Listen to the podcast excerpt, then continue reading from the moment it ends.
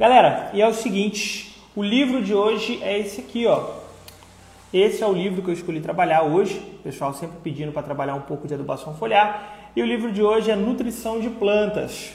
É um livro é, onde o subtítulo dele é Diagnóstico Foliar em Grandes Culturas. Então ele vai trazer aqui grandes culturas e vai estar trabalhando aqui a diagnóstico foliar dessas culturas específicas. Esse é um assunto mega importante e eu já vou explicar a partir de agora.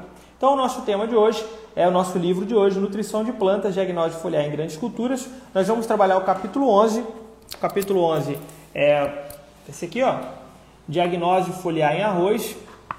Não necessariamente você tem que ser um produtor de arroz ou prestar assistência para arroz com essa live. Não, eu só escolhi a cultura do arroz para a gente poder ter aqui, simular algumas coisas importantes, alguns pontos importantes, mas poderia ser para qualquer cultura. Eu só vou utilizar a cultura do arroz como exemplo, tá? Mas o que eu vou trazer para vocês aqui é para todas as culturas, beleza? É entender a dinâmica de uma diagnóstico foliar, né? de uma diagnóstico de forma geral, não somente foliar, a importância de se fazer diagnóstico é esse que é um aspecto que ele tem sido deixado de lado muitas das vezes. Beleza, esse é o tema. O apostila já está no canal do Telegram, já foi enviado por e-mail, importante que vocês acompanhem. Vamos começar então a partir de agora. Professor, por que, que diagnose é um assunto muito importante? Nós temos visto que muitos profissionais é, tendem a fazer recomendações, orientações ao produtor de forma muito automática e mecanizada o que é um grande erro. Por que, que é um grande erro? Porque cada produtor passa por um contexto diferente, de região diferente, de clima diferente, de cultura diferente, de investimento diferente, de espaçamento diferente, enfim. Vários fatores que influenciam na produtividade.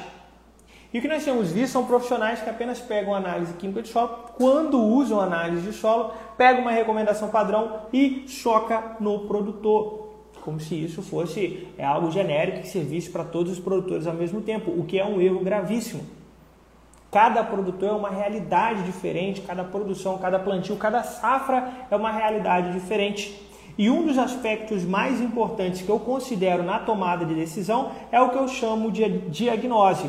Esse livro aqui ele vai tratar especificamente de diagnóstico foliar, mas eu, eu falo aqui de diagnose de forma geral. Né? Para esse, já vou fazer um resumo breve aqui é, de alguns pré-requisitos que são importantes que você conheça, que vai ser tratado durante esse livro, no capítulo 11 desse livro. O primeiro é o conhecimento da cultura. Não existe recomendação, não existe orientação técnica sem conhecimento prévio da cultura. Não é simplesmente eu vou fazer orientação para a cultura, por exemplo. É, eu tenho pouquíssima experiência com sorgo, não é uma cultura da minha região não é uma cultura que trabalhamos com frequência. Tem um pouquíssima, é, tem um pouquíssima prática com a cultura do sorgo, tá? Eu tenho essa, essa pouquíssima prática. Então é uma cultura que particularmente eu não trabalho como assistência técnica. Não quer dizer que eu não dê orientações, mas eu não trabalho com assistência técnica cultura do sorgo. Não quer dizer que eu não recomende e não passe para outros técnicos, tá, pessoal? A gente tem trabalhado com assistência técnica e a gente acaba passando para o profissional que ele é mais ele tem essa experiência, né? Ele é, se especializou. Então, não adianta eu querer pegar e fazer uma recomendação de forma detalhada para uma cultura que eu não tenho conhecimento prévio e detalhado. Não é só saber o que é o sorgo, não é só pegar um boletim técnico e ver qual é a recomendação. Não, não é assim que as coisas funcionam. O conhecimento prévio ele é muito importante em qualquer recomendação. É por isso que a gente sempre vem falando aqui nas nossas lives, nos nossos conteúdos, a importância do profissional se especializar em algumas culturas específicas tá? Porque não adianta você querer abraçar o mundo, não adianta você querer ser especialista em 10, 15 culturas, porque você não vai conseguir, definitivamente não vai.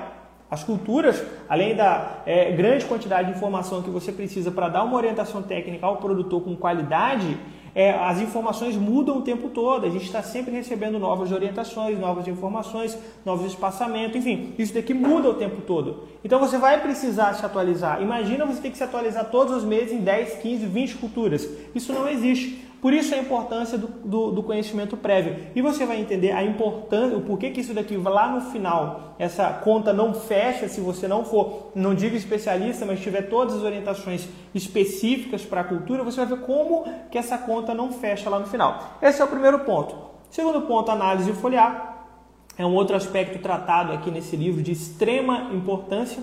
Hoje temos visto pessoas falam assim: ah, análise foliar é de segundo plano, né? Se der tempo aqui eu faço, não é tão importante. Eu considero, se você for falar numa análise geral, a análise foliar chega a ser mais importante que a análise de solo. Ela é mais importante, porque, poxa, eu preciso, é, é muito melhor eu saber é, o que, que tá, como que está a minha cultura do que como está o solo. É lógico que uma não substitui a outra, tá pessoal? A gente orienta os dois. É como se eu dissesse assim: o que, é mais importante? Fazer uma análise do alimento que eu estou comendo ou uma análise do meu corpo, uma análise, né, pegar aqui um exame de sangue, um exame detalhado do meu corpo. Preciso saber do meu corpo, porque depois eu vou ver o que, que tinha na comida. Entende? Seria mais ou menos aí essa analogia.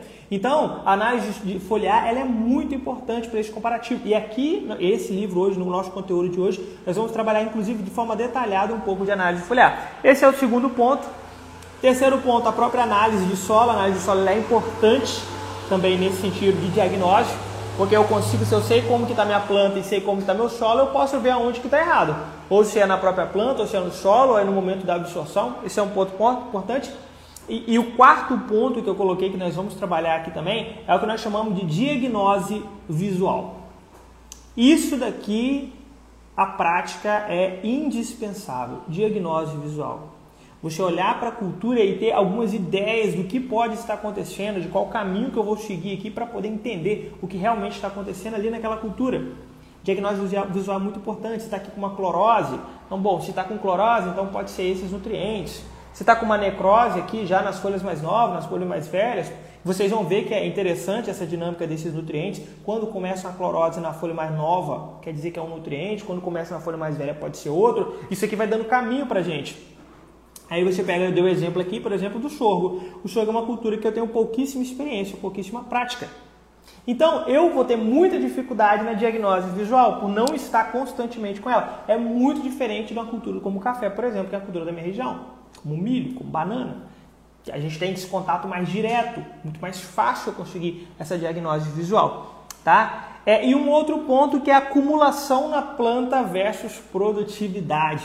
Esse aqui é um aspecto pouquíssimo tratado que poucos profissionais têm domínio, que é o acúmulo de nutrientes nas plantas relacionado com a produtividade, ou seja, quanto de nitrogênio que eu preciso para produzir tantas toneladas, quanto de fósforo, quanto de potássio. Isso aqui é muito interessante. Beleza, galera. Isso aqui é uma breve síntese dos pré-requisitos que a gente precisa ter para iniciar esse processo de diagnóstico. Bom, é, o livro então ele começa, né, a primeira parte do livro. É lógico, quem acompanhou a semana passada viu que eu não vou ler o livro aqui, tá, pessoal? Eu pego algumas partes e vou tirando da teoria para a prática. Ele começa fazendo uma introdução da cultura do arroz que eu acho interessante, que vai contextualizar com o que a gente está passando hoje. Ele já fala o seguinte: ó, entre as culturas anuais, o arroz é o mais importante do mundo, pois constitui a dieta básica de mais de 50% da população mundial. O continente asiático é o que possui maior área plantada, tal, tal, tal. Isso aqui são dados né, regionais. A China e a Índia são os maiores produtores e consumidores do mundo.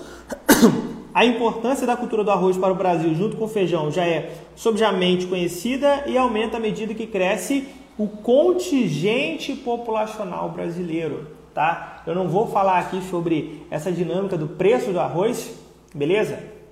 É, eu já expliquei para vocês isso antes, isso tem a ver principalmente com como falamos de commodities, né? E isso aqui é interessante que esse dado aqui é de 2003, de 2003, a área plantada modificou, tá pessoal? Diminuiu a área plantada, a área plantada diminuiu.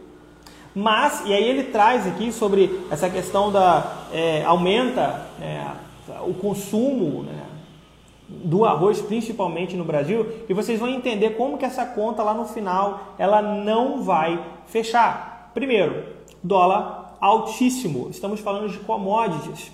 Quando o dólar sobe, pessoal, quem trabalha com commodities, e arroz é uma commodity, nós estamos falando de culturas onde o produtor ele pode optar em exportar, porque o dólar está alto e a moeda nossa desvalorizada vale a pena. E se ele for vender essa mesma cultura, que ele, vamos supor que ele, ele vende a X, né? não, ele vende a 2X, é, se ele vender por dólar, né? Então vamos pegar aqui 6X, né? vamos fazer o dólar já quase 6 reais. Né? Ele vende a 6X. Ele não vai vender a X aqui no Brasil, não, se ele pode vender para fora. Então, se eu quiser vender aqui no Brasil, o Brasil vai ter que me pagar o valor que eu quero, que eu vendo lá fora. E tá tudo bem, o mercado é assim, vou fazer o quê? Você não vai brigar com o mercado. Ah, o dólar tá alto, não é culpa do produtor o dólar tá alto. Ou é? Ou alguém, ou também agora vão começar com uma onda de que eu vou culpar o produtor porque o dólar tá alto também. Não, o produtor está fazendo o trabalho dele, muito bem feito, né? Então, o dólar tá alto, não tem jeito. Bom, esse é um ponto, esse é um ponto importante e não dá para a gente brigar contra isso. Né? Não nós, seres humanos, pessoa física, né? E o segundo ponto é a questão de área plantada. A área plantada diminuiu, pessoal. É, a demanda aumentou e a área plantada diminuiu. Oferta e demanda, coisa básica, destino fundamental. Não tem para onde correr. Vai aumentar o preço. É, então, ele já faz, inclusive, apesar de que a gente pega esse livro aqui, esse livro é de 2008, tá, pessoal? Ele é de 2008, mas ele traz esses dados de 2003. Ele já estava prevendo que isso aqui ia acontecer. Já estava prevendo, né? Então, fala de commodity. Aí, depois ele vai fazer um breve, um breve histórico, um breve, né, um contexto aqui das regiões produtoras, a área plantada, tal, tal, tal. Ok. Ele faz essa introdução que eu acho importantíssima. Inclusive, quem vai investir em algum empreendimento agrícola, é importante fazer esse contexto, né, antes de escolher aonde você vai estar investindo. Beleza. E aí ele começa a falar sobre a diagnose do estado nutricional. No momento que ele vai falar sobre diagnose do estado nutricional, que já é esse ponto 2 aqui do livro, tá? Quem está com a apostila agora pode ir acompanhando. Nesse ponto, ele vai trazer aqui os macro e micronutrientes, né, os elementos essenciais. Isso aqui eu também acho um aspecto muito importante, porque isso daqui é algo que é desprezado no momento de se fazer aqui a nossa recomendação de adubação vocês vão entender melhor. Hoje nós consideramos 17 nutrientes essenciais, tá? Vai pegar, a gente começa com os carbono, hidrogênio e oxigênio, né? aí depois os macronutrientes primários, nitrogênio, fósforo, potássio, é, os secundários, cálcio, magnésio e enxofre, e aí depois vem os, os, micronutrientes, zinco, cobre, ferro, manganês, boro, molibdênio, cloro, níquel, não sei se, enfim. Ele vai falar um pouco dos macro e micronutrientes. Agora, ele traz um aspecto muito importante logo abaixo, que é o critério de essencialidade. E aqui eu vou ter que parar, vou até colocar meu óculos de novo aqui. Sabe quando coloco o óculos a parada fica séria, né? É, o que, que acontece? O que, que é o critério de essencialidade? Ele vai considerar um nutriente essencial, aqui eu não vou ler isso aqui não, tá pessoal? Isso aqui só vou fazer um, um resumo aqui para vocês. Aquele nutriente cuja planta não consegue completar o seu ciclo de vida sem ele, cujo nenhum outro nutriente substitui aquilo que ele faz. Tá? E aqui existe uma, é, um erro que eu considero gravíssimo nas nossas recomendações, é de fazer recomendação somente com nitrogênio, fósforo e potássio, com NPK. Isso não existe. Isso não existe. Eles são macronutrientes. Eles são macronutrientes. O que, que significa um macronutriente? Quer dizer que ele é maior? Não, quer dizer que a planta precisa de maior quantidade, assim como cálcio, magnésio e enxofre. E quando a gente pega um micronutriente, como por exemplo é, o molibdênio, o manganês, quer dizer que a planta precisa em menor quantidade, mas não quer dizer que eu possa excluir ele. Uma planta, por exemplo, quando a gente fala em produtividade, é, ela não consegue completar o seu ciclo produtivo sem a presença do boro, que vai ser muito importante lá na frutificação, floração e frutificação. Quer dizer que ela precisa na mesma quantidade com nitrogênio, fósforo e potássio? Não. Nitrogênio, fósforo e potássio estamos falando é, de uma quantidade muito maior. Eu preciso. Né? E, aí depois, quando nós vamos falar aqui sobre acúmulo na planta, vocês vão entender melhor sobre isso daqui. Né? É, então, o que, que acontece? A gente precisa entender que os micronutrientes são importantíssimos. Isso é o que nós chamamos de critério de essencialidade.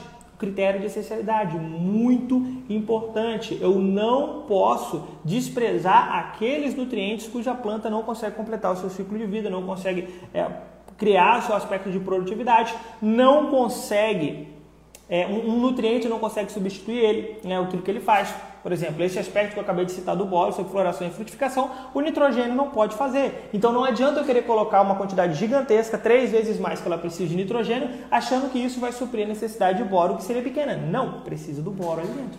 Então ele vai falar sobre esse critério de essencialidade, muito importante, muito importante. Adubação não é só NPK, né? Quiçá cálcio, magnésio e enxofre, que fazemos ali na canagem, né? Cálcio, magnésio, enxofre a gente inclui também é, na adubação de plantio. Esses micronutrientes são importantes e eu preciso saber o horário, o momento correto de colocar ele. Beleza. Depois ele traz um outro ponto importante. Esse aspecto aqui, lógico, eu não vou ler isso aqui, né, aqui para vocês, que é aqui na página 196. Essa tabela ele fala da forma de absorção e função dos macro e micronutrientes. Cara, eu, eu não jamais vou parar isso daqui agora para falar função de cada nutriente, senão a gente não vai cumprir o nosso objetivo aqui. Mas eu aconselho você a pegar esse material depois, se você não sabe a função dos nutrientes, e aqui ele fala especificamente para o arroz, mas cara, é, muda muito pouco em outras culturas, tá? Eu aconselho você a ler isso daqui, entender as funções, tá? Entender as, as funções. Mas ele coloca também a forma de absorção, que isso daqui é uma confusão na cabeça das pessoas, que eu falo assim, olha, é, a planta precisa de nitrogênio. Não quer dizer que eu vou colocar o nitrogênio puro no solo. A planta não absorve o nitrogênio puro. A planta ela vai absorver ou o amônio, que é o NH4, tá? Ou o nitrato, o NO3. Ela até pode absorver o nitrito também, mas não é interessante para ela, pode ser tóxico, tá? Enfim, então, então só para que você entenda que ela não vai absorver o nitrogênio puro. E essa tabela aqui, ela traz como cada nutriente é absorvido, tá? Os 17 nutrientes essenciais. Isso aqui é muito importante, vou mostrar para vocês aqui de novo, tá? É essa tabela aqui, tá vendo? Até marquei aqui para que vocês vissem. E ela vai mostrar como que cada nutriente é absorvido. Isso aqui é muito importante na nossa tomada de decisão. É, e é lógico, para quem gosta de fertilidade de solos, essa química do solo em geral, isso aqui é muito interessante porque você começa a entender algumas dinâmicas interessantes. Por que, que o fósforo fixa? Por que, que fica ácido aquele ambiente? Por que, que o ambiente é ácido fixa o fósforo? Enfim, isso aqui é muito importante. E depois ele fala sobre as funções desses nutrientes aqui na planta. Beleza? Esse é um outro aspecto muito importante. E aqui trazendo para a prática, a gente sabe que, por exemplo, é quando a gente fala, ah, eu preciso colocar micronutrientes no solo. Tá, micronutriente, a principal forma de colocarmos os micronutrientes é falando aqui sobre é a, a é através da matéria orgânica.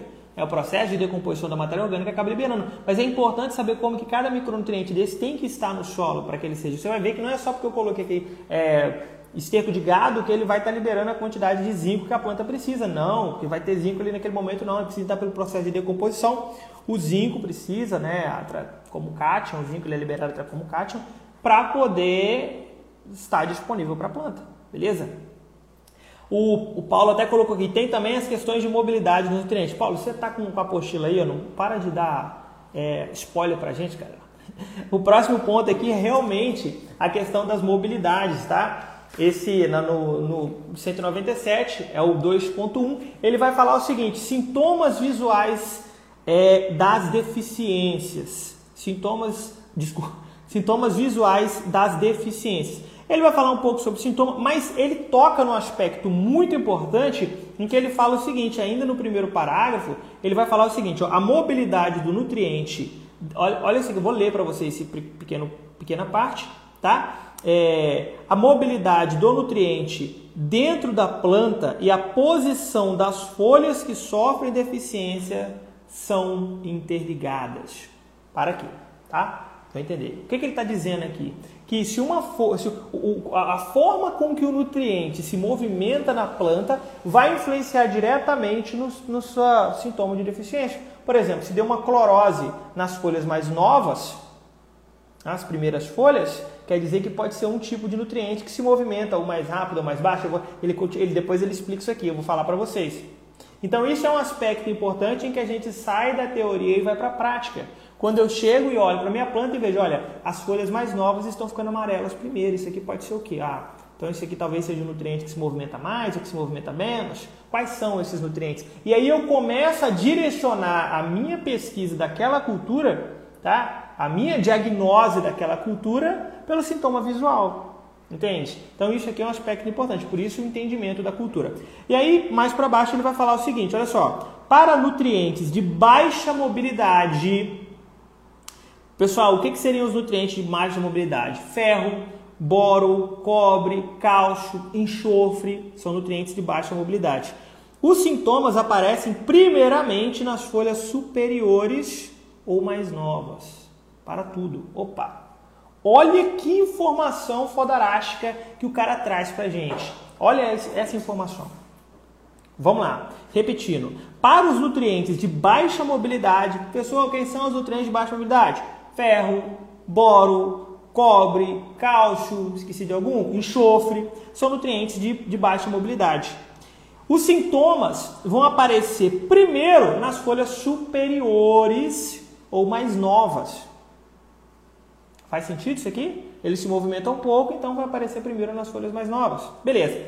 E ainda continua. Por outro lado, quando os nutrientes são, são móveis, fechou? Nutrientes móveis, nutri, é, nitrogênio, fósforo.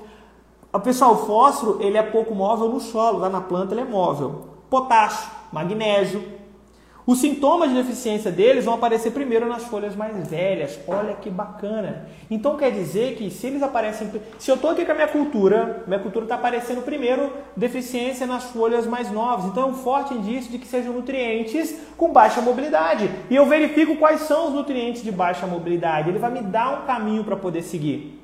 Ah, não, está aparecendo primeiro nas folhas mais velhas. Opa! Então quer dizer que é, pode ser um nutriente mais móvel, como o nitrogênio. O nitrogênio tende, quando em deficiência na planta, sair das folhas mais velhas e ir para as folhas mais novas. O que causa deficiência nessas folhas mais velhas.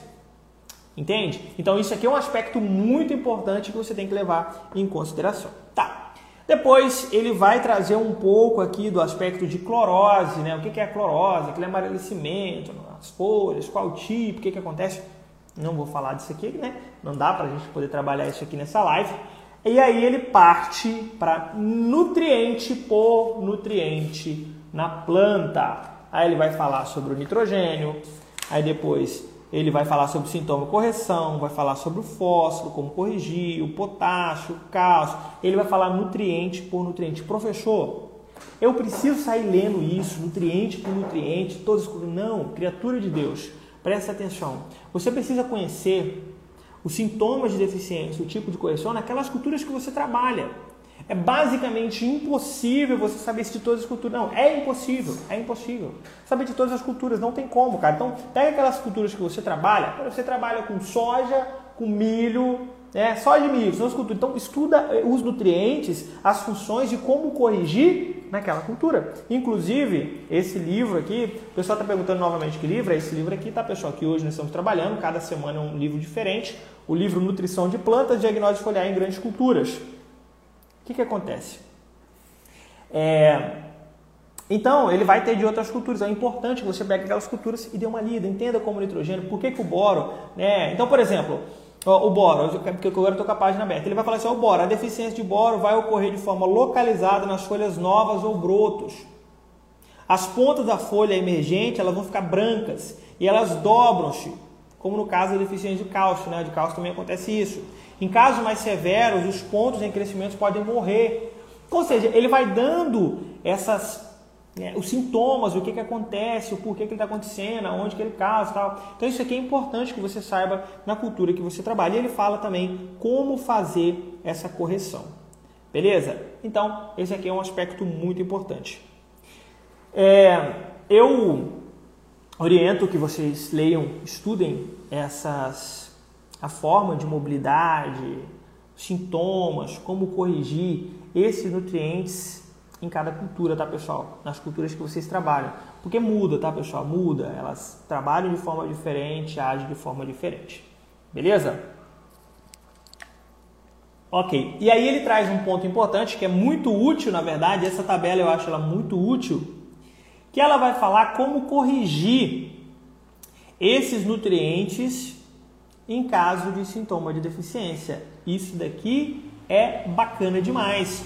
E aí ele traz essa tabela aqui, ó, que vai estar na página 205, beleza? Ele vai trazer essa tabela. E nessa tabela aqui, ele vai falar sobre as fontes e quantidade de micronutrientes para aplicação no solo e via foliar. Então, por exemplo, ele vai pegar o boro, aí ele traz aqui um fertilizante, o bórax, por exemplo. Bórax, 10% de boro mais ou menos. Aí ele vai falar, ó, aplicação do solo, uns 10 a 15 kg por hectare. Aplicação foliar, Aí ele vai trazer aqui é, em quilograma para cada 500 litros, né? ele traz a quantidade que você pode estar utilizando. Agora, deixa eu dar um ressalvo importante. Agora eu vou ter que parar a parte teórica do livro e trazer para a prática, que é o sentido. Galera, deixa eu explicar uma coisa para vocês que é muito importante. Ele traz a aplicação via solo e também via foliar. Que é a função do livro, te falar quanto via foliar que você coloca, tal, porque desse sintoma. Mas deixa eu explicar um negócio que é muito importante. Quando a planta ela chega a manifestar o sintoma de deficiência, isso é sinal que o seu organismo já foi comprometido. Sim, já foi comprometido.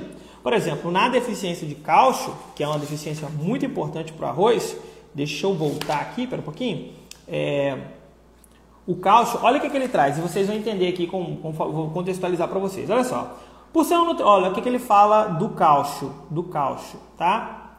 É, por ser um nutriente imóvel na planta, os sintomas de deficiência aparecem nas folhas mais novas. As folhas terminais morrem conforme a deficiência se acentua, causando aí severo atrofiamento das plantas, das folhas, né, na verdade, as folhas começam a atrofiar. À medida que a deficiência persiste, as folhas mais velhas desenvolvem uma necrose marrom avermelhada nas nervuras. Para correção da deficiência de cálcio, recomenda-se a calagem, cuja necessidade, blá, blá, blá. Pronto. Ele vai falar dessa deficiência. Mas deixa eu explicar uma coisa. O cálcio é um nutriente pouco móvel na sola. Inclusive, essa semana tivemos, estive com um produtor onde ele, o caso dele era um caso severo de deficiência de cálcio, muita deficiência mesmo, tá? E aí, lógico, o histórico da área foi fácil perceber isso, depois com a análise a gente confirmou, tá? O que que acontece? Veja bem, quando a planta chega a manifestar um sintoma de deficiência como esse, é sinal que seu organismo já foi comprometido. Imagina o cálcio nutriente pouco móvel. A planta vai se desenvolvendo, o cálcio ele não, ele não acompanha nutrientes como nitrogênio, por exemplo. Ele está indo lá, o nitrogênio está sendo distribuído, a folha está. É, o crescimento vegetativo é forte, com, com uma boa quantidade de nitrogênio, mas o cálcio não acompanha o crescimento. O que, que vai acontecer? Vai começar a manifestar esse sintoma. Mas veja, ele vai manifestar esse sintoma depois que já tiver comprometido o seu organismo. Depois que já foi comprometido o seu organismo. Então, ou seja, não adianta você aplicar cálcio ali naquele exato momento achando que você vai resolver o problema instantâneo. Não! Aquilo ali já foi comprometido. Você tem que pensar é dali para frente. Então não é porque a sua planta agora está com sintoma de deficiência de cálcio que você vai fazer uma calagem hoje e que achando que amanhã isso vai estar resolvido. Não vai. Primeiro que o calcário demora a liberar. Né? E segundo, que a planta ela não tem essa ainda mais uma, um nutriente imóvel, né, pouco móvel, né, imóvel não, pouco móvel como o cálcio, a planta não vai ter essa capacidade de sintetizar a quantidade de cálcio e ao mesmo tempo resolver o problema. Não, é um processo que acontece. É um processo que acontece. E aí cai na pergunta o seguinte, professor, adubação foliar resolve? É mais eficiente que a adubação via solo? Vamos lá. Primeiro, a adubação foliar nesses casos, como esse que eu expliquei agora, pode ajudar. Por quê? Porque a absorção, a sintetização dela é muito mais rápida via foliar. É, então, você está ali nos vasos controle, rapidinho você vai conseguir sintetizar. Mas não quer dizer que resolve a deficiência do elemento. Não resolve a deficiência do elemento, resolve naquele momento, resolve, a gente potencializa. Vejam, pessoal, a adubação foliar não substitui a adubação via solo. Jamais. A adubação foliar não substitui via solo. A adubação foliar é como se fosse uma injeção que você toma. Imagina que você saiu, bebeu pra caramba, ficou sem açúcar. E agora você vai ter que ir para o corpo, né? Você vai ter que ir para o hospital tomar glicose. Você vai chegar lá, eles vão pegar uma injeção Já tomaram glicose? Eu já. Você vai lá, vai colocar glicose, corpo, e você vai, é, o seu corpo vai recuperar aquela quantidade de glicose e você vai naquele momento. Mas isso não quer dizer que você pode viver o resto da vida aplicando injeção zona no seu braço, a não ser que você for um noia, porque aí você vai ficar colocando direto no seu braço lá e não vai, não vai, o seu corpo não vai sintetizar glicose, não vai produzir glicose. A função é que o seu corpo produza e não que você faça de forma externa. E no, na planta funciona da mesma forma. Não adianta você querer viver pro resto da vida fazendo aplicação foliar. A planta precisa absorver o nutriente, sintetizar o nutriente, produzir o seu próprio alimento. Não que não seja sintetizado via foliar, nada disso, vai ser, mas você não tem a capacidade. Primeiro, porque você teria que ficar aplicando toda semana. O custo de mão de obra não valeria a pena ficar toda semana você ficar lá aplicando via foliar. Em algum momento você não vai conseguir ceder e a planta vai manifestar sintoma de deficiência. Beleza? Então, é, a, a, a, via foliar é mais rápido? Muito mais rápido, mas é inviável você fazer somente via foliar, não tem como. Segundo é o seguinte, quando chega na fase inicial, por exemplo, da cultura, no momento que ela está se desenvolvendo, na muda, né, pós-plantio, o que, que acontece? É, a planta, a sua, a sua área foliar é pequena. A área foliar da sua cultura é pequena, a planta está novinha, pô, folha novinha. Como que você vai fazer uma aplicação foliar? Não vai, ela precisa de contato direto com a folha para uma boa absorção, principalmente na parte de baixo. Na parte de baixo. Então, não tem como. Então, não substitui via solo. Agora, isso não quer dizer que a aplicação via foliar não seja interessante. É muito interessante, muito importante como um complemento. Já até comentaram aqui embaixo o Fábio, é um complemento. Show de bola, exatamente. A aplicação foliar, ela é um complemento. E a gente orienta que você faça essa aplicação foliar em momentos estratégicos, momentos específicos, de maior demanda. Se chega na floração, por exemplo, pré-floração, pré-frutificação, aí é muito bacana. Tem aplicação foliar que a gente, é, a partir de, de, tal período, né, a partir de algumas fases, a gente ah, faz semanalmente, até atingir a produção. Isso é importante. Agora, não dá para substituir, tá? Não dá para substituir, é completamente inviável. Por isso, via solo. E aí entra na questão do micronutriente que é abordado aqui dentro desse livro. Pessoal, CD micronutriente, é, como eu já expliquei no início, né? E aí ele vai lá no início, ele vai falar sobre critérios de essencialidade. Os micronutrientes, a planta precisa em pouquíssima quantidade. Precisa, mas precisa em pouquíssima quantidade. A matéria orgânica do solo, quando o seu solo tem uma boa fertilidade orgânica, ela é capaz de ceder basicamente a quantidade total de micronutrientes que você precisa, na maior parte das vezes. E isso você vai fazer um acompanhamento com o tempo. Professor, meu solo está pobre de matéria orgânica e está pobre de micronutrientes. Eu vou aplicar 40 toneladas de esterco de gado, incorporar, resolveu para minha produção? Não, não esse ano. Não esse ano, tá? A matéria orgânica ela demora a entrar em processo de decomposição, de bioestabilização, de umificação. Ela demora. Então, o que, que vai fazer? Com o passar do tempo, ano a ano, fazendo adubação orgânica, cedendo a matéria orgânica do solo, ano a ano, safra a safra, vai chegar num, num determinado período de tempo em que você vai ter uma boa quantidade de micronutrientes no solo, dispensando até a aplicação de alguns micronutrientes. É lógico que a gente acaba potencializando alguns micronutrientes como zinco, como boro, mesmo estando em boa quantidade, a gente acaba colocando um pouco mais. Entende? Então, assim, é algo que você vai fazendo com o tempo. Mas e a aplicação via foliar? Olha, é, se o seu solo está com baixa quantidade de, de por exemplo, está com baixa quantidade de zinco. Ah, eu vou esperar então para poder aplicar zinco via foliar no momento em que tiver pré-floração. Não, aplique zinco lá no plantio, junto com o fósforo, faça uma boa quantidade de zinco e já vai ter zinco disponível para a planta. Depois aplique de novo via foliar, se é o caso, se continuar baixo. Se está baixo no solo, vai lá, aplica via foliar também, potencializa a sua produção. Então, a aplicação foliar não substitui a aplicação via solo, complementa via solo. Beleza? E aqui ele vai trazer nessa parte, tá? É, vai trazer muito bem detalhado nessa parte qual nutriente, qual fertilizante, a fórmula e o teor, quanto você usa a aplicação via solo e quanto você usa na aplicação com água via foliar. Beleza? Vamos lá. E aí ele parte para o aspecto 3, para a parte 3, até grifei aqui, do é, dessa, desse, desse capítulo, do capítulo 11. E aí a parte 3 é análise de plantas. Professor, por que não análise foliar? Porque a análise foliar é só um tipo de análise, tá, pessoal? Você pode fazer análise de, outros, de outras partes da planta. E aí ele começa com as. Com, começa não, não sei o que, lá no meio do parágrafo ele fala o seguinte: ó, a ideia base, presta atenção. Tá prestando atenção? Vocês estão trazendo caneta, papel, calculadora por enquanto não, vai ter live a gente vai precisar de calculadora, agora não. Para anotar, galera, pelo amor de Deus, vocês estão num conteúdo sobre igual esse aqui, que é um conteúdo gratuito, um conteúdo que a gente trabalha conteúdo específico, técnico, de teoria para prática.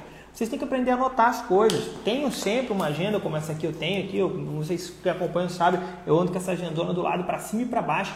Tudo que eu tenho de feedback, tudo que aquilo que eu aprendo naquele momento que eu precisava aprender, o que eu preciso aprender, eu anoto. Nem que seja para pesquisar depois. Aprendo a anotar esses pontos que faz.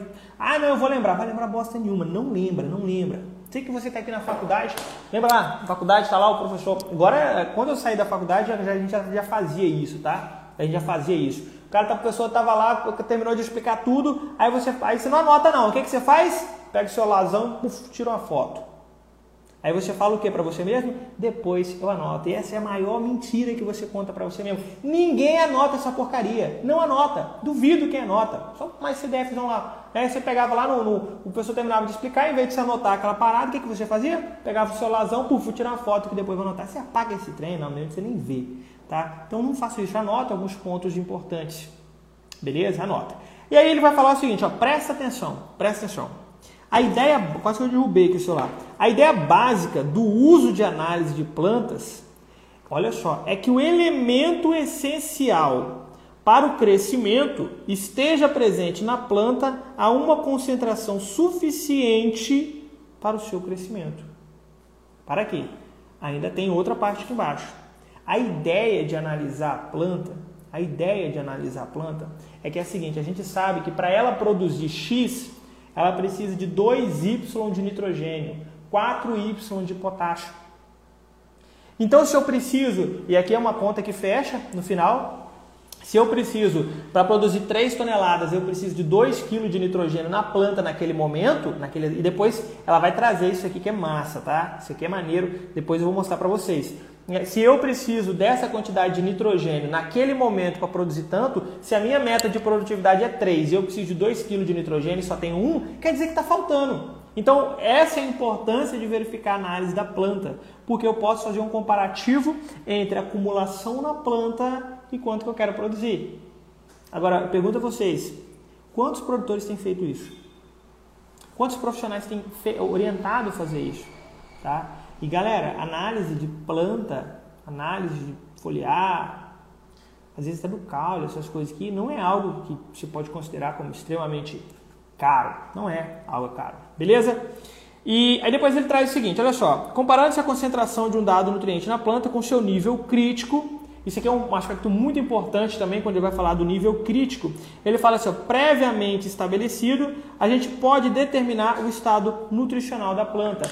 É, e aí, olha só, quando ele, quando a gente pega lá, por exemplo, você pega uma cultura específica e você vai verificar, quando você dá uma olhada é, na quantidade de nutriente que ela, esse momento você tem na folha, é, no caule, enfim, no pecíolo, de forma geral, você consegue analisar o nível crítico e você sabe que abaixo daquele nível você não atingiria todo o potencial produtivo. E isso daqui é um aspecto importante. Aí ele vai falar ainda, as plantas que apresentam concentração acima do nível crítico são consideradas supridas, enquanto as que apresentam concentração abaixo do nível crítico, elas são consideradas deficientes. Inclusive, esse é um aspecto é muito importante que ele já ele, ele é trabalhado desde os anos 80, né? desde os anos 80 a gente tem trabalhado esses aspectos de nível crítico, ele tem sido modificado, tem sido atualizado, mas ele é muito importante entender o nível crítico da cultura, entender o nível crítico da cultura é muito importante dentro de uma análise de planta, tá? Dentro da análise de planta. O que a gente tem visto é que, não sei na região de vocês, vocês podem até, queria até que vocês comentassem aqui embaixo como que está acontecendo. Nós não vemos isso, nós não vemos isso na prática, né? Produtores não aceitam às vezes querer fazer essa análise, verificar a análise é, nível crítico. Vemos em grandes produtores, os pequenos produtores às vezes se recusam a fazer. E esse é um aspecto muito importante. Tá. Depois, aí ele traz um aspecto fantástico no livro, tá? ele vai trazer uma tabela chamada tabela 4, esse aqui no capítulo 11, que é muito, mas muito importante. No capítulo 11, ele vai trazer a parte da planta que você tem que analisar para verificar cada nutriente, cada nutriente. E qual período que você tem que estar tá verificando no estágio de desenvolvimento. Né? Qual estágio de desenvolvimento que você tem que verificar para entender se aquele está no nível crítico ou não. Só para que vocês entendam. Vou pegar aqui alguns exemplos. É, no nitrogênio, por exemplo. O nitrogênio ele pede para que você analise a folha, né? a principal parte, é, analise a folha é, o estágio de crescimento ali na diferenciação da panícula, isso aqui para o arroz, tá pessoal? É importante isso aqui para o arroz, para cada cultura é diferente. Esse livro, inclusive, ele traz para diversas grandes culturas, beleza? É, na diferenciação da panícula e ele traz o TO adequado. O TO adequado vai estar de 26 a 42 gramas, tá? É, de 26 a 42 gramas. O que, que quer dizer isso? Quer dizer que se estiver abaixo de 26, você não vai conseguir atingir produtividade que você espera. Tá? Não vai conseguir atingir a produtividade que você espera. A sua planta está entrando em nível crítico se ela estiver abaixo de 26. Isso aqui é muito importante. Né? Aí ele traz o fósforo. Olha o fósforo, que interessante. O fósforo ele pede para que você analise com 75 dias de idade. Tá? 75 dias de idade. E aí ele pede para que você analise toda a parte superior da planta e que ele esteja entre 2,5 a 4,8 gramas de fósforo. Essa seria a quantidade que deveria ter em 75 dias de idade. E aí, olha só, veja que interessante. Você vai começar a fazer esse comparativo. Bom, eu tenho no meu fósforo no solo ele está em nível alto. Na minha planta ele está em nível muito baixo. Vamos supor que ele seja com 1 grama, né? 1,5 gramas. O que, que isso significa? Que em alguma coisa está falhando. Se tem fósforo disponível na, no solo e não tem na planta, há um problema de sintetização, de absorção, de liberação, alguma coisa está acontecendo ali. E eu preciso resolver esse problema. Caso contrário, não vou atingir minha produtividade. E sobre a produtividade, nós vamos falar sobre daqui a pouquinho, que é a questão de acumulação na planta. Né? Beleza, aí vai falar nitrogênio, fósforo, potássio, e aí entra um que é muito interessante, que é o que eu dei o exemplo, que foi o cálcio. O cálcio, ele pede que você analise com 100 dias de idade, tá? 100 dias de idade. Pessoal, quer dizer que cada período desse você vai ter que fazer uma análise diferente? Não. A gente faz isso aqui em épocas específicas, quando a gente entende que pode ter algum nutriente que possa estar manifestando esse sintoma de deficiência. Então, com 100 dias de idade, ele pede que esteja com 2,5 a 4 gramas. E aí eu vou dar o exemplo do arroz, porque é comum acontecer em determinada fase da cultura, por exemplo, principalmente com 100 dias de idade, que ela esteja bem desenvolvida, mas as bordas começaram a queimar por falta de cálcio. E aí o que, que aconteceu? Você olhou lá na análise química do solo, você tinha até feito calagem, o nível no solo está alto de cálcio e o nível na planta está baixo, mas bem desenvolvido. A planta desenvolveu, mas começou a fazer essas queimas. E aí acontece muito na cultura do arroz isso. O que, que acontece? A nossa adubação nitrogenada foi muito forte, foi muito alta. A planta desenvolveu seu aspecto vegetativo, mas o cálcio não acompanhou, porque a mobilidade do cálcio é baixíssima e o cálcio não acompanha esse movimento e faltou cálcio lá na folha.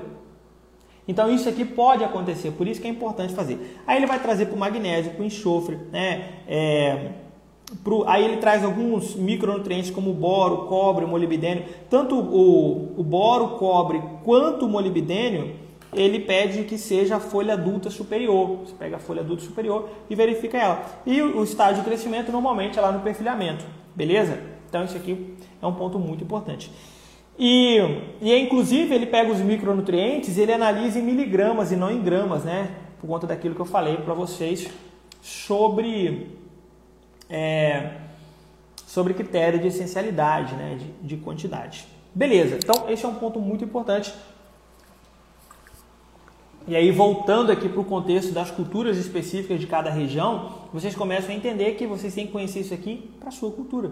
Tá? Em qual fase que eu faço uma análise foliar? Qual fase talvez eu quero fazer agora diferente, quero fazer uma análise de, de, de parte superior. Aí vocês pensam, poxa, é, mas talvez isso não compense para o pequeno produtor sempre. Não, o pequeno produtor às vezes, vai, às vezes vai compensar você estar fazendo isso aqui de forma exponencial. Agora pensa comigo, você vai trabalhar, agora vamos inverter, eu estou falando para pequeno produtor até agora. Imagina que você vai trabalhar numa grande empresa, produtora, não sei de qual cultura, soja, enfim. Qualquer que seja a cultura. Esses caras, eles fazem análise de planta, de, de parte superior toda safra. Toda safra. E acaba sendo irrisório o valor investido o valor investido ali para análise foliar, para análise da planta, análise da parte superior. É irrisório, o valor nem conta, aquilo ali milésimo, milésimo, milésimo de por cento de, de, no custo de produção. E aí eu consigo verificar naquela gleba como que está a minha planta, o que está faltando, porque a produção está chegando. Então eu peguei a planta com 75 dias de idade, pô, daqui pouco tempo eu já estou entrando em produção. Se tem alguma coisa para corrigir, eu corrijo agora, tanto com foliar quanto com adubo de liberação rápida, por exemplo. Então isso aqui é importante. E as pessoas acham, não, isso aqui vai dar muito trabalho. Não dá trabalho não quando você fala em grande produção e quando produção em escala. E eu falo até para produtores que não são produtores em grande escala, mas que miram alta produtividade. Que miram alta produtividade. Vocês vão ver que retirar isso aqui para análise, porque a gente que é o mais fácil e simples do mundo de se fazer. Mandar para o laboratório é fácil, isso aqui com 10 dias está na mão, tá? Até menos, dependendo do laboratório. Está na mão, você já pode analisar aquilo ali. Com a tabelinha do lado, você sabe se está no nível crítico ou não. E se está no nível que está bacana, continue então, mantém. Está fraco, opa, talvez eu possa entrar aqui com, análise, com, com uma, uma, aplicação foliar daqui até no, no final da frutificação. Pode ajudar? Então, ou seja, são jogos de cintura que você vai fazendo para mirar alta produtividade. Entende? Então, isso aqui é um ponto muito importante. Bom, é porque já está chegando daqui a pouco no, no nosso é, tempo né, estabelecido. E aí ele vai falar sobre, a, é, ele finaliza falando um ponto muito importante e aqui é um aspecto que eu disse para vocês que se tem 5% de produtores que fazem isso, eu acho muito, tá? Eu acho muito se tem produtores que fazem isso. Que é necessidade de nutriente para o arroz baseado em acumulação na planta. Baseado em acumulação na planta. Ou seja, quanto que eu tenho que ter de nutriente acumulado na planta para produzir uma tonelada. Entende? Para produzir uma tonelada. E aí, e aí ele traz essa tabela agora para o arroz, né? Eu acreditem que nós temos é, nós temos ele também para outras para outras culturas e é essa tabelinha aqui, ó, a tabela 5 da página 207, tá? Tabela 5 na página 207. E aí ele vai trazer, olha só que, que interessante isso daqui. É, ele vai trazer a quantidade de nutrientes, a necessidade de nutrientes para produzir uma tonelada de grãos isso aqui é em quilogramas. Aí ele traz tanto arroz de terras altas quanto arroz irrigado, tá pessoal? Não vou entrar nesse contexto aqui agora, mas quem é produtor de arroz sabe, né? Dá um pouquinho sabe isso aqui. O arroz de terras altas, ele precisa de 28 quilogramas de nitrogênio acumulado para produzir uma tonelada de arroz. 28 kg de nitrogênio acumulado para uma tonelada de arroz. Já o arroz irrigado precisa de uma quantidade menor, ele precisa de é, 21 kg de nitrogênio para produzir uma tonelada. E aí ele parte para o fósforo. Olha que interessante, ele já inverte. No arroz de terras altas, ele precisa de 3 kg de fósforo acumulado para produzir uma tonelada. E já no arroz irrigado, ele vai precisar de 5 kg de fósforo, né? ou seja, 2 kg a mais para produzir uma tonelada. Aí ele vai trazer isso para o potássio, para o cálcio, para o magnésio, para o zinco, para o boro, cobre, manganês, ferro, boro, enfim, ele vai trazer para todos esses. É, e aí ele vai trazer, lógico, quando ele chega no zinco aqui, por exemplo, aí já não é em quilogramas. Por exemplo, só para vocês terem uma noção do que, que eu falo de, de macronutrientes e micronutrientes em critério de essencialidade. O, o potássio, a planta precisa de 45 quilogramas de, né, do nutriente de potássio acumulado para produzir uma tonelada. Já o cobre, ela precisa de 20 gramas acumulado. 20 gramas, né? Ou seja, uma quantidade infinitamente menor desse micronutriente para produzir uma tonelada. E aí eu vou ver quanto que eu quero, quanto que eu vou produzir. vou adaptar o meu cultivo para que eu consiga acumular. E vocês estão vendo que, olha que isso aqui que interessante que, a, a, por exemplo, o nitrogênio, a gente acaba aplicando a maior quantidade no arroz, ele, tem, ele precisa de 28 kg acumulado. E o potássio de 45. Poxa, professor, como assim ele vai precisar de 45 kg de potássio acumulado, sendo que eu aplico menos potássio? Não tem a ver com função do nitrogênio no solo, ou na planta, ou potássio, e sim de acumulação desse nutriente dentro da planta. A planta vai acumular mais potássio do que nitrogênio. Isso acaba sendo óbvio quando falamos de frutificação, e aqui você teria que entrar é, em fisiologia vegetal. A fisiologia vegetal ela vai te explicar isso aqui de forma mais direta. Beleza, galera? Então, veja que quando eu falo em diagnose, eu vou ter que levar todos os aspectos possíveis. Aspecto de conhecimento da cultura, entender as fases da cultura, entender aspectos é, de desenvolvimento vegetativo, né? desenvolvimento em forma geral. Deixa eu aumentar um pouquinho esse ar-condicionado aqui, tá frio pra caralho. Então, tipo assim, esses aspectos de fisiologia, aspectos de produção, isso que são pontos muito importantes.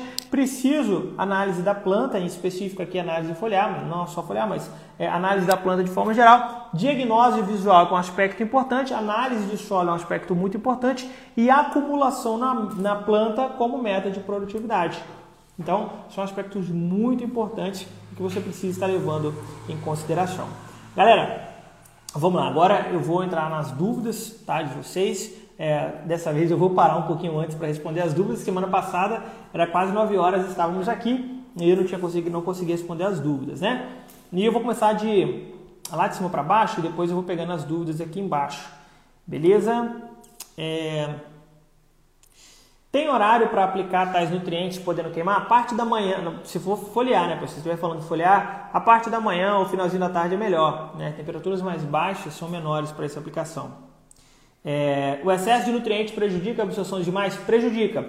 Inclusive, né, se você pegar, por exemplo, a relação cálcio-magnésio, ela é um exemplo mais clássico que nós temos aqui de prejuízos que eu tenho quando eu tenho excesso de um e, né, em relação ao outro. Então, o excesso de nutriente ele vai atrapalhar a absorção.